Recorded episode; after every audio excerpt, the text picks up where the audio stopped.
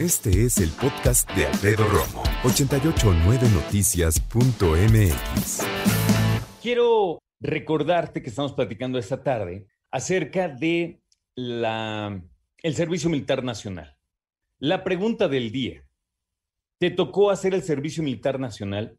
¿Te tocó marchar, como decimos aquí en México? ¿Te tocó marchar? Porque a mí me gustaría que me dijeras, amigo, querido Radio Escucha, si te gustó, pero sobre todo si te sirvió.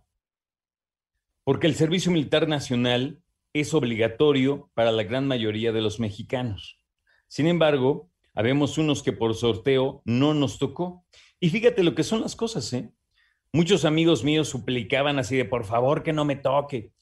Yo no me moría de ganas de hacerlo, pero sí tenía mucha curiosidad. Por ende, yo en aquellos días dije, mira, si me toca, pues que me toque, ¿no? Total, algo he de aprender. Por eso quiero ver si tú, que hiciste el Servicio Militar Nacional, te sirvió de algo, aprendiste algo, ¿no? ¿Qué experiencia tuviste? Yo me acuerdo el día que fui a liberar mi cartilla, ya que fue después del sorteo y todas esas cosas, ya me tocó liberarla y me tocó ir al campo militar número uno, que está eh, entre Sotelo y Tecamachalco, justo, justo, justo donde termina la Ciudad de México y hace ya frontera con el Estado de México. Bueno, Ahí fuimos. Y me acuerdo que llegué y ah, me acuerdo que cuando iba entrando al campo militar me tocó ver algunos chavos que llevaban el cabello largo y lo estaban rapando.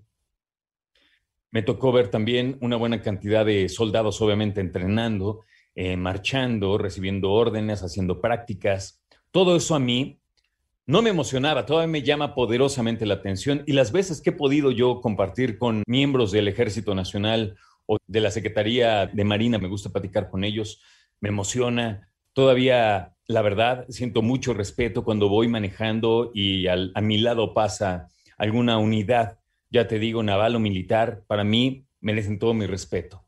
No solo por lo que representan, sino por lo que yo he visto que hacen. A mí me ha tocado ver en acción a la Marina y el Ejército en cuestiones de auxilio, en temblores, en huracanes, inundaciones, me ha tocado, verlos trabajar en todo momento y lo hacen extraordinariamente bien. Pero bueno, volviendo hasta el Servicio Militar Nacional. Me acuerdo que llegué, nos formaron por apellidos y cuando me formé donde me correspondía, fue avanzando la fila de manera muy lenta y estábamos a baño de sol. No me acuerdo ni, siquiera en qué año fue la neta, ¿eh? pero bueno, ahí estaba yo el siglo pasado, formado para liberar mi cartilla militar y después de un ratote me tocó, me tomaron mis datos y al final me entregaron mi cartilla con una hoja engrapada, una hoja que por cierto constaba, ¿no? Terminaba constando que yo ya eh, había acreditado esta situación y que tenía la cartilla liberada. Después de esto regresé a casa, mi mamá me mandó de inmediato a sacarle quién sé cuántas copias, lo hice, regresé y saqué de ahí mi primer juego de reducciones en un tamaño muy chiquitín, como de qué te gusta, como de unos dos y medio centímetros por cinco, yo creo, más o menos. Y es la copia que tengo todavía por ahí, de aquel entonces de mi cartilla liberada. De hace, ya te digo, cualquier cantidad de años. A mí me hubiera gustado marchar, no me tocó. ¿A ti te tocó marchar? Platícame cómo viviste, qué aprendiste y cómo se daba en los años que te tocó marchar para liberar tu cartilla militar nacional. Que ya te digo, en aquel entonces, el siglo pasado literal, que no había credenciales de lector, bueno, fue precisamente cuando te servía la cartilla militar para hacer cualquier cantidad de trámites, ¿no? La cartilla militar te la pedían para entrar a un trabajo y te pedían también una carta de no antecedentes penales. ¿Te acuerdas de eso?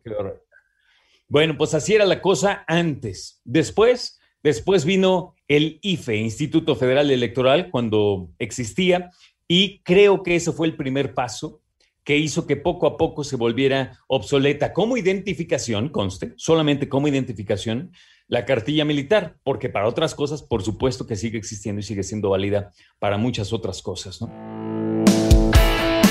Escucha a Alfredo Romo donde quieras, cuando quieras. El podcast de Alfredo Romo en 889noticias.mx.